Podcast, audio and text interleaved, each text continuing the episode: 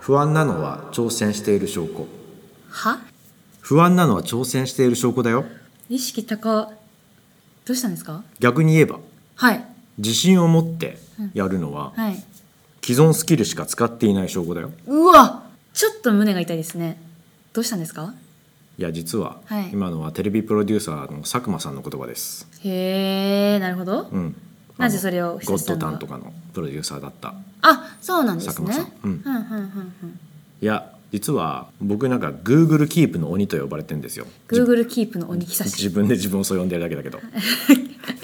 どんなこともはい学びになったことは全部 Google Keep で言語化するっていう活動をこあーこもう何年ぐらいだろう結構やってる5年ぐらいやっててすごいですねで Google Keep を見てみるとはいもういくらスクロールしても全然最初にたどり着けないぐらいえー、言葉が僕羅列してるわけですよ。はいはいわかんないすご5,000語ぐらいあるんじゃないかなマっていジでう。すか、うんはい、ただあんまり振り返る機会もないんで、うんうんうんメモって満足しちゃってることもあるので、いはいはいちょはいっとこの機会に吐き出そうかなと思ってうんあの去年メモった言葉をいくつか亜美さんに合いそうなものをピックアップしますのであ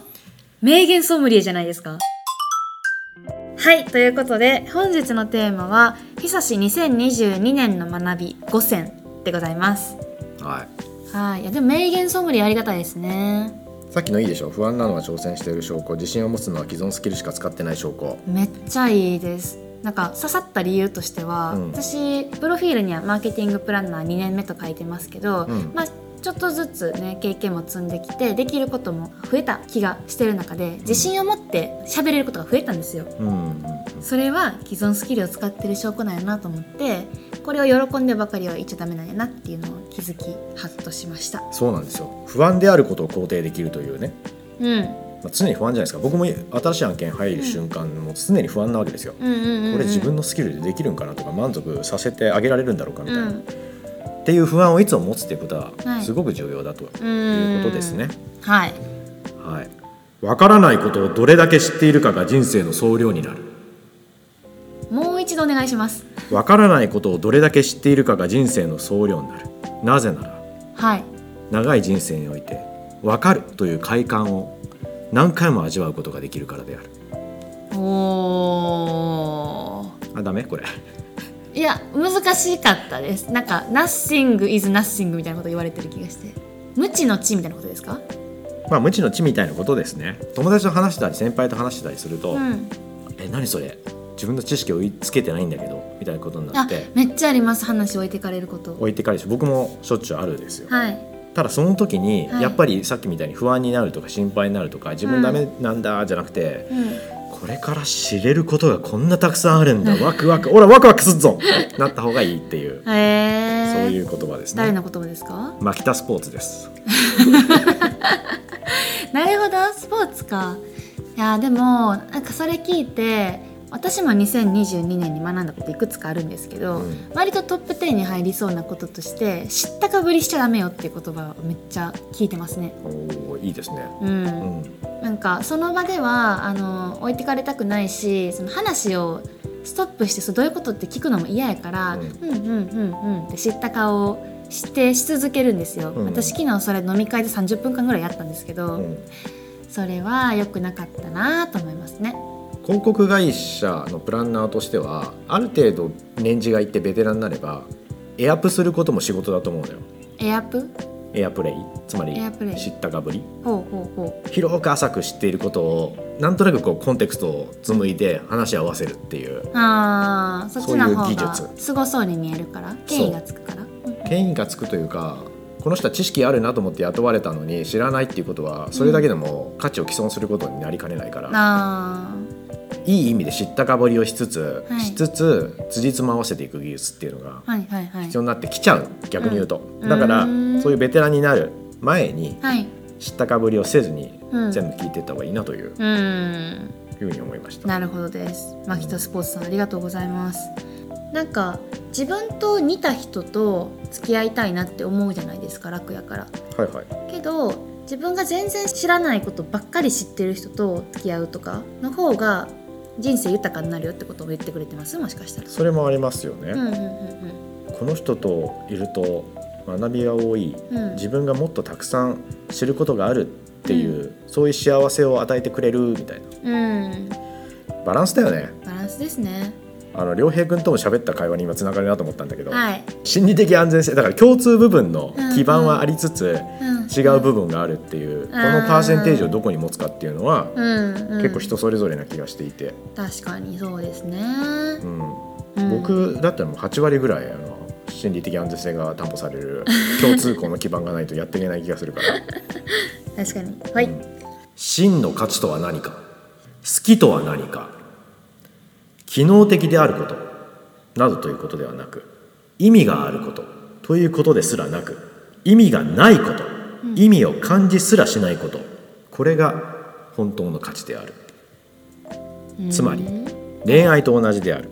わかりますこれえー、ビビッときたんですよ私解釈これ出典はですね、はいまともじゃないのは君も一緒っていう映画なんですよあれ見た私それ見たけど覚えてない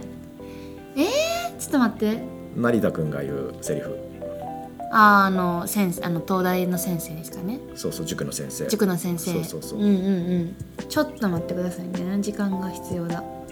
機能から意味へ機能から感情へとかうんうん、うん、つまりまるまる消費っていうものがいろいろバズワード化されていったじゃない物消費からこと消費へでうんこと消費から意味消費へみたいな、うんうんうんうん自分にとっての意味みたいなものを見出せれば人はお金を払ってくれるんだみたいな、うんいやでもここで言ってることはさらに一歩進んでいて、うん意味すらないことっていうのが真の価値であるこれどういう意味ですかね思考せずとも金を払うものこそがベストみたいなことですそかの通りですよそれを言ってるんですよ思考している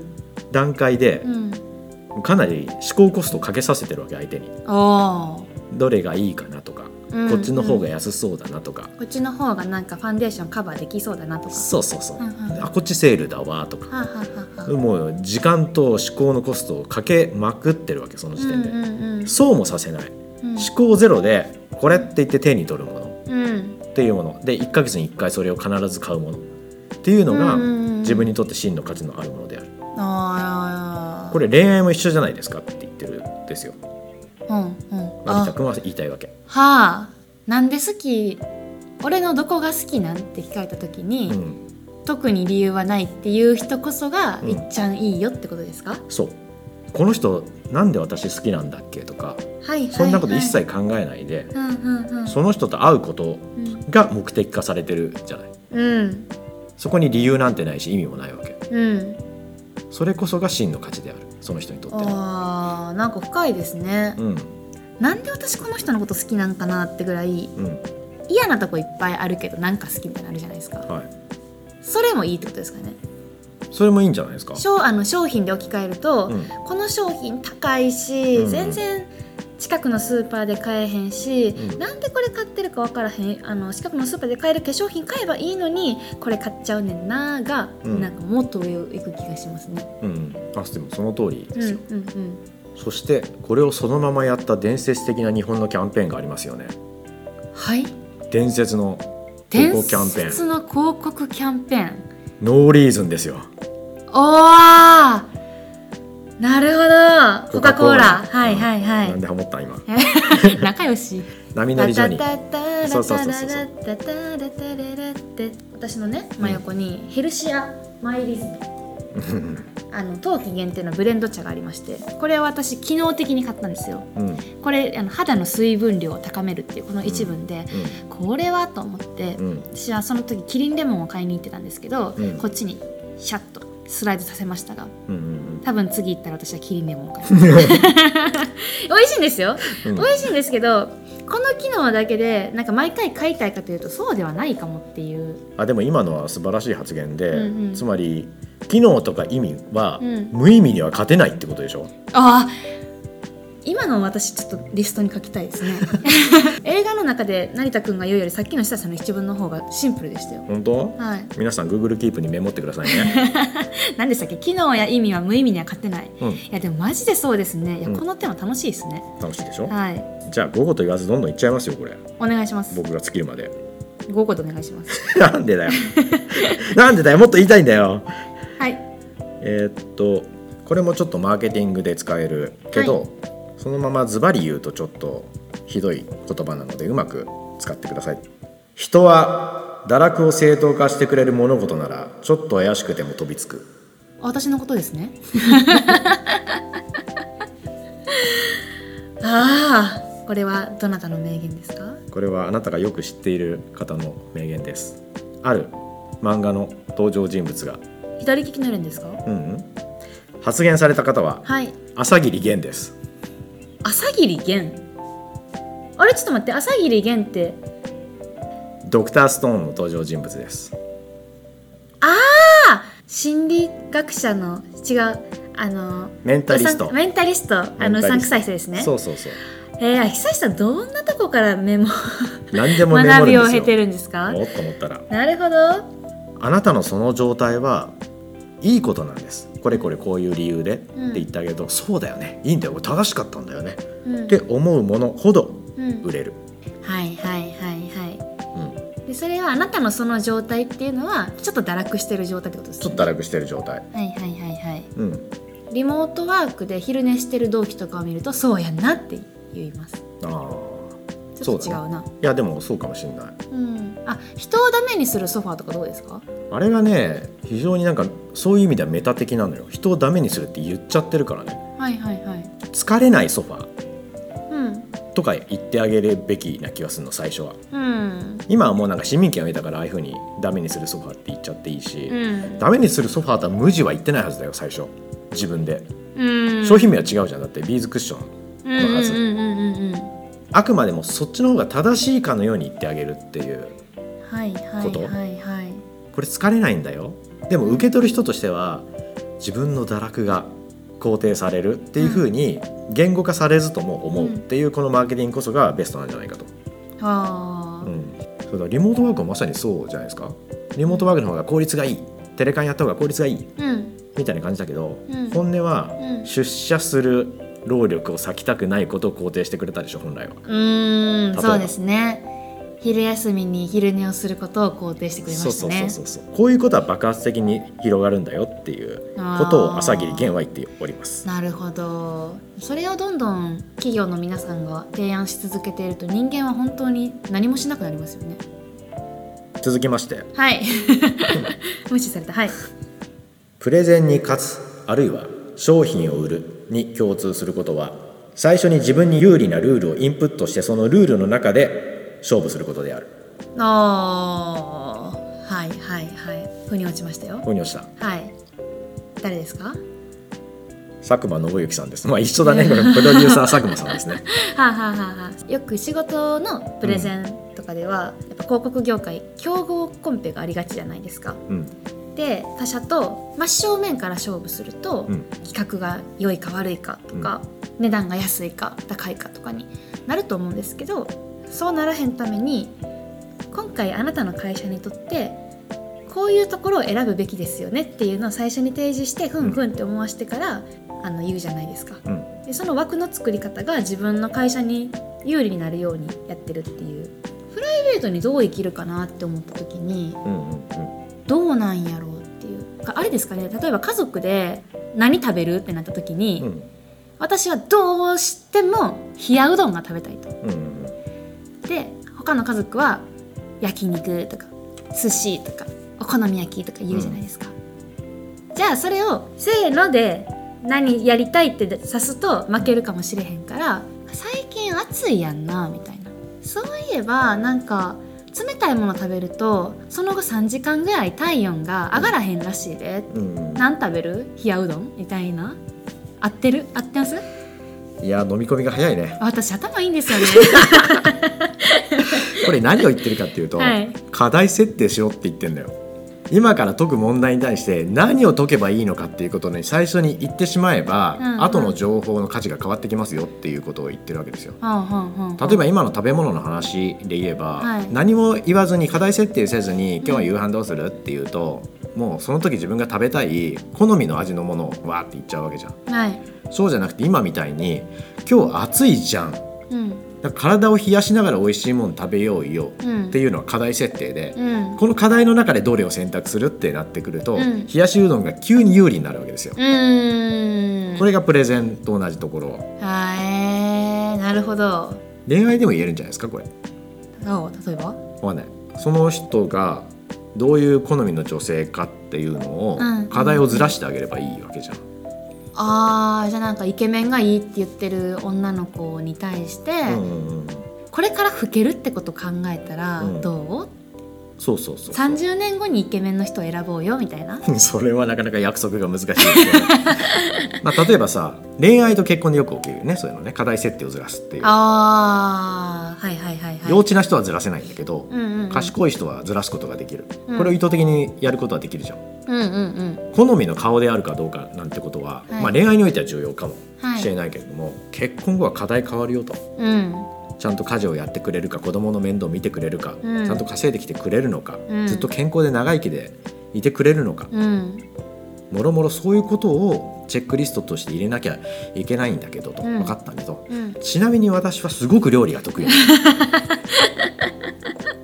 はいはいはいはいっていうのがやり方あるじゃんうんこれも全く一緒ですよ、はいはいはいうん、それをバレないようにやるのかバレてもいいからやるのかはどっちがいいんですかねバレない方がいいでしょうねバレないよ 恋愛の場合はねうにあーはいはい続けざまにやっちゃダメだねあ1日ぐらい置きたいねさすがにねあそうですうね、んはいはいいきますうん必要なのは出発することだけだったはいこれが1うんもう一つはい最初から旅先のことが分かっていたら誰も出発しないだろうはい一つ目は星野道夫さんうん2つ目は映画監督のフェリーニ、あー違う人が言ってるんですかそうなんですよそれをつなぎ合わせたんですかはつなぎ合わせたそうあ、はあはあはあはあ、あー久石さんに聞きそうですね あれですよね最初からゴール設定を緻密にしてしまうと、うん腰が重くなるとかまあ微妙に2人違うことは言ってるんだけれども、はい準備しまくったり目的設定しまくったりすると人は出発できなくなるとうんだからそんなことは明確にせずにうんとりあえず出発してみるうんでもう一つちょっとそれに関連してはい You can't connect the dots looking forward Please Japanese You can't connect the dots だよドットをつなぎ合わせることはできない looking forward 前に未来に向けてドットをつなげることはできないが振り返った時にドットはつながっているこスティーれブ・ジョブズそうです発言したのはスティーブ・ジョブズですこれと似たようなことを言っているなといううんうんうん感じスティーブ・ジョブズは若い頃にうんまあいろんなことに手を出してうんいろんな勉強をしたりいろんな仕事をしたりしてるわけですよはいその時の興味だけでやってるんだけどもうんうんうんうんそれが最終的に自分がコンピューターを作る時に全部生きてくるうん経営をする時に全部生きてきた、うん振り返ってみればドットがコネクトしたようんという話をしてるわけですよねこれもね、はいこれはもうちょっと俯瞰して考えると手段と目的の話をしてるなっていうふうに思うんですよ確かにまあ手段を目的化したっていう意識もなくうん手段を目的化してる、振り返ればあれは自分の人生の手段だったんだなって思う程度の、うっんうんうんうんていうことを言ってるわけですよねそうですね、うん私は今なにわ男子を目的に生きてるし、うん楽しい仕事はそれを目的にうん会議に出たりしているけど、うん振り返ってみたらなにわ男子と私の仕事がつながっているかもしれないってことですよね、そうそういうことなんですうよ、ん、うんそういう生き方が肯定された気がしていいですねさらにここに関連してはい目標を決めると今の状態が必ず不幸になる自分より上に目標設定するからそれは相対的に見ると自分は今下になるよねってことですそういうことですでもさっきとのつながりが分かんないです大きな目標を立ててそれに一歩一歩近づいていこうとかいう話じゃなくて、うんうん今楽しいものをすぐやっちゃえって話をしてるじゃん、うんうん、うん、全員はい今までの3人はいで同じことが言えて、うんうん遠いところに目標100を持ってくると今の状態が20だから、うんであらゆることがそうなっちゃうから、うん今の自分っていうものは惨めで不幸な自分っていうふうに定義がされてしま、あーはいはいはいはいううん、うんうんうんだから少しずつ一歩ずつ興味本位のままに自分を満足することを積み重ねよううんうんと言ってるわけですねこれはうーんあーなんかその人の考えすごい好きですこれはあの去年のベストセラーであるところの「限りある時間の使い方」っていう本うんうんうんさっきまあ久志さんがピックアップしたのが全員そういう方やったってだけかもしれないですけど、うんなんか目標を立てるないとダメだよって言われるじゃないですかそうなんですよそれは間違ってたってことですか間違ってたんですよ今間違ってはないと思うけどって顔したけどいや厳密に言うと多は分いバランスの問題かなと思っていて、 うんうんうんやってることの半分以下に抑えた方がいいんだろうなと思うのね目標を定めて一歩一歩進むことはあー自分のこれからの時間を全てその目標達成のためだけに使うと不幸になるよってことですそうか、そうまさにその通りほうほうほうほうで今の自分の感情とか自分の好奇心を満たすことを、うんうん傍から見りゃこいつ成長してないなと思われるかもしれないけど、うんそれを一歩一歩やって人生を楽しみながら、うんうんうん遠いところの目標もちゃんと見てちょっと不幸に今思うかもしれないけど一歩一歩積み上げていくってことも同時にやっていくっていうこのバランス感覚が求められてるのかなっていうう、ーん難しいで すね。すげえ説明したの にああすいげえやいや説そ明のえわかりますよああ、はいのバランス感覚を持つのが難しいなっていううんうんうん難しそうだなっていう話です。そうだねは本い当そう、これでもね一番分かりやすい例は僕はお金かなと思ったんですよはい。今投資ブームでしょうんで例えば全米株のインデックスに投資するっていうのは、うん毎月10万投資しましょうって結構な額だけど、うんそうすると今の生活がちょっと苦しくなるうん倹約生活になっちゃうんですようんうん。ただ毎月10万投資ししてたら30年後にはすごいお金になってることは間違いないっていうはい。今犠牲にしてそうしますかすんげえあくびしたけど 今すいません話がつまんなくすいてません違う違う違う違う。今日今すいません夜なでんしでたはいはいいえいえいえ。僕のせいじゃないよこの言葉を吐いた人のせい 人のせいにする急に、うんあれほんで？なんだっけあのああー投資投資って今そういう貧ふうしにくなっちゃいますよねっていう。そうそう今貧しくね今を犠牲にしてさで30年後にそれなりのお金を手にするっていうふうにかけてるわけじゃないはい。これで人生良かったんでしたっけっていう話と同じことしてるなと思ったのねああ確かにそうですね。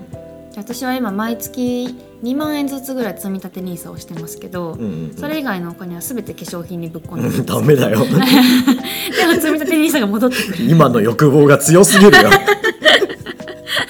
はい私はもうちょっと投資した方がいいみたいですねちょっとライトな、ライトなのくださいよ、うん、俺のプレゼンは非常識から入り常識に着地させる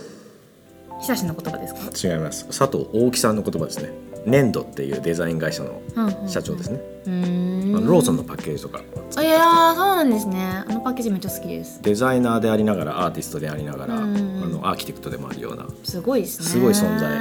同い年のうん同じ大学のうん人です、佐藤さんはい佐藤さんへー佐藤大樹さんうんうんうん最初聞いた時はすっごい非常識で何それって思うかもしれないけど、ん話を聞いたりその出来上がっていくまあパッケージとかうんを見たりすると、あ確かにこれが正解かもって思うようになるってことですかそうなんですようんそれが1なの、一もう一つ重要な意味が含まれてるのこれにはっえそんなことできないよっていうことが、が非常識でしょ、はい、それをリアリティを持って裏付けしていろんな人と交渉して最後ちゃんと着地させるっていうことまでが自分の仕事であるってことを言ってるのこの人うーんあれと近いですねあのアニメあなんか僕が次に言いたいことに 言いたいことを先に言われそうな気がしてきたけどどうぞああいやいいですよあの何何でも何がいいあれですよねあの、ま、漫画家のアニメの話ですよねああそうなんですよでは次それと関連して、はい終わるとか完成するとかではなく魂を込めた妥協と諦めの欠席が出るああそれやそれが でもダこシれさをんが言ってた思いや出したってすごいねつ思い出しました思い出しましたこれですこれはちなみに映像犬には手を出すなそれそれそれそれあのープロデューサーの声ですよねそうそうそううんプロデューサーではなくこれアニメーターの方アニメーターのプロデューサーにガンガン言われた後で、はいはいはいアニメーターが作品を完成させて徹夜明けの机の下からのそのそ出てきて言う言葉あーはいはいはいはいはい折り合った瞬間っていうやつね、そうなんですよこれはもうプロフェッショナルとして素晴らしい言葉だと思うんだねう僕はーんこれができない人はやっぱりプロじゃない単なるアーティスト、そうですねうん私このね業界に入ってきた時はプランニングをしたいうん好きなものを作りたいみたいなことを思いながら入ってきたわけですようん、けど蓋をパッカリ開けてみると自分が書いたものとかをなんかいいねって言ってもらえなければプレゼンもできないし、うんプレゼンしたところでそれを作ってくれる人がいなければうん実現もできないしその作るのに必要な材料を出してくれる人がいなければ材料費を出してくれる人がいなければ、世に出ることがないっていうのを思うと自分が作ったもの100出す気持ちよさよりもその人らに協力してもらってネゴシエーションしてでやる気持ちよさの方が尊いなっていう気に最近なってます私う広告会社としての価値はそこにあるっていう感じんうんうんバリ尊いですするよねはい構想をしっかり立てる人とうんその構想に裏付けを持って最後着地させる人っていうのがうんうん必ずセットで動けるっていうのが、多分広告会社の強みなのかなっていう気うがんする、そうですねあなたの会社の企業理念はこうあるべきですみたいなことだけをまき散らす会社っていうのはやっぱり価値がなくって、うんそれに伴ってその理念だったらこういうアクションをするべきでしょうこういう製品をうん作るべきでしょう、うんうんで自分はこの製品を作れるところを知ってますうんでデザインもこうやっていましたうんで最後それこういうふうに流通に載せますうんうんで載せたら今度えーテストをしてみましょうみたいな、うんうんうん一連のバリューチェーン全部管理ができないと、うんやっぱり会社としては価値ないんじゃないかなってういうふうにん思いますよ。うんうんうんやっぱりなんかプランナーってかっこよく見えるんですよそんなこと思いつかへんかったっていう人かっこいいじゃないですか天才っぽくて、うんけどそれを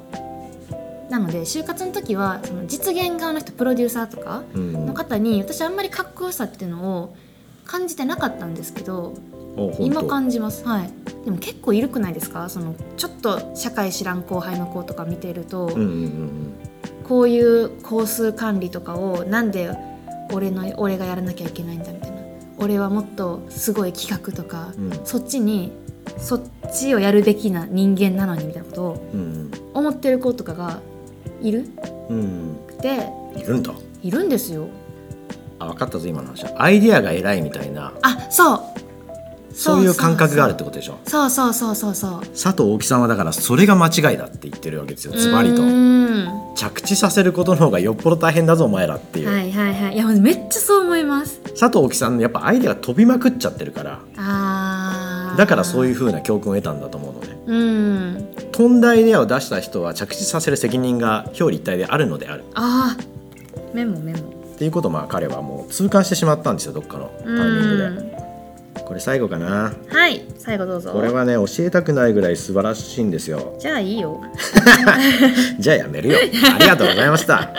ください三大欲求ってあるじゃないですか、ま はいあ、一般的にはうん食欲睡眠欲性欲はいうんで食欲睡眠欲に関してはこれ取らなきゃ死んでしまうものとして定義されていると、うーんこれ思考停止で我々ずっと使ってませんか使ってます使ってるよね、はい三大欲求があってさ、んうんこの3つだよみたいうんな、うんこの欲を満たしていくと幸せになるんだよみたいなことをうん言われるじゃんうんうんそれに異を唱える人が2人いるんですよ、二人うん、はい僕どちらも素晴らしいと思ってるんだけど、うん一つははいお金健康人間関係お金健康人間関係はいで読み解いた人がいるんですよ、うーんまあ、これは具体的に非常に納得感が高いかなというふうに思いますはいはいはいちなみにこれを言った人はですねうん二村仁っていう AV 監督ですね 性欲がなくなった AV 監督なのに性欲を考えるあまり、うん性欲は手段だなって彼は思ってきたのへー性欲を満たすのは手段だなって、じゃあ本当に満たしたいのは何なんだっけ、うんうんうん寂しさだなっていうところに行き着いてはあなので人間関係を良くしたい、うんうんうんあるいは人間関係そのものを持ちたいっていう欲求の方が、うんより根源的なレベルの欲求なんじゃないかと彼は、お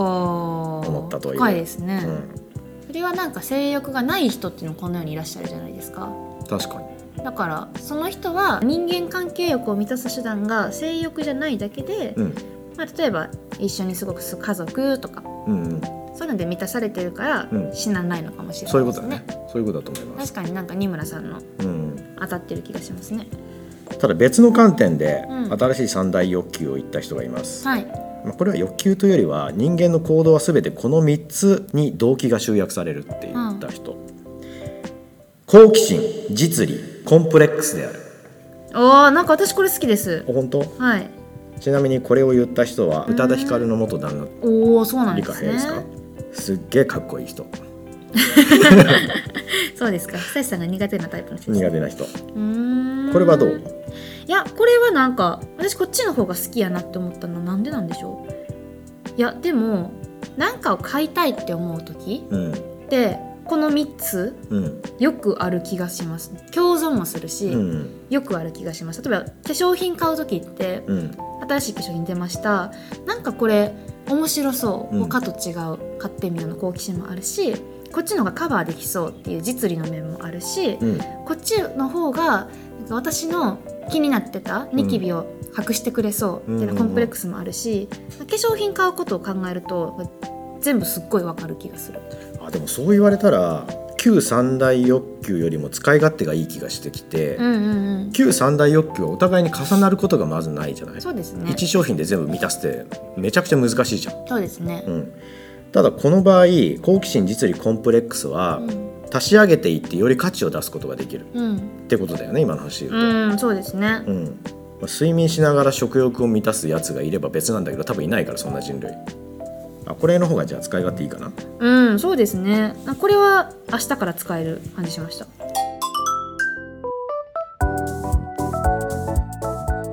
ということではい亜美さんが心に残ったのはどの言葉ですか私2個ですねお機能や意味は無意味には勝てないうんそれは 僕が言った言葉だけどねあーでもあの同じようなことですようんっていうのとうんあとあれです飛んだアイデアを出す人はそれを着地させる責任があるいや2個ですねー、うんまあ、やっぱでも仕事で考えちゃいますね、うんその名言を聞くと、うんまあ、ここまでいろいろね教えていただいて思ったこととしてはまあ知識って武器やなって思いましたっていう私はこの名言とかその名言言わはった人は誰も知らなかった、うんからまあこれを知って企画書を書くと、これを知らずにうん書き始めるでこう一筆目のノリがだいぶ違う気がしていて、うんうんなんかとりあえずいろんな方向から考えてみるとか、うんっていうのがこういう知識知らないとできひんなって思った時に、うんやっぱ知識って武器やなって思いました。いいことをしちゃいますねう、んということではい本日も人間ラジオを聞いていただきましてありがとうございましたありがとうございました。そういうストックって大事ですよね。1年前に自分が何書いたかとか絶対覚えてないですよね。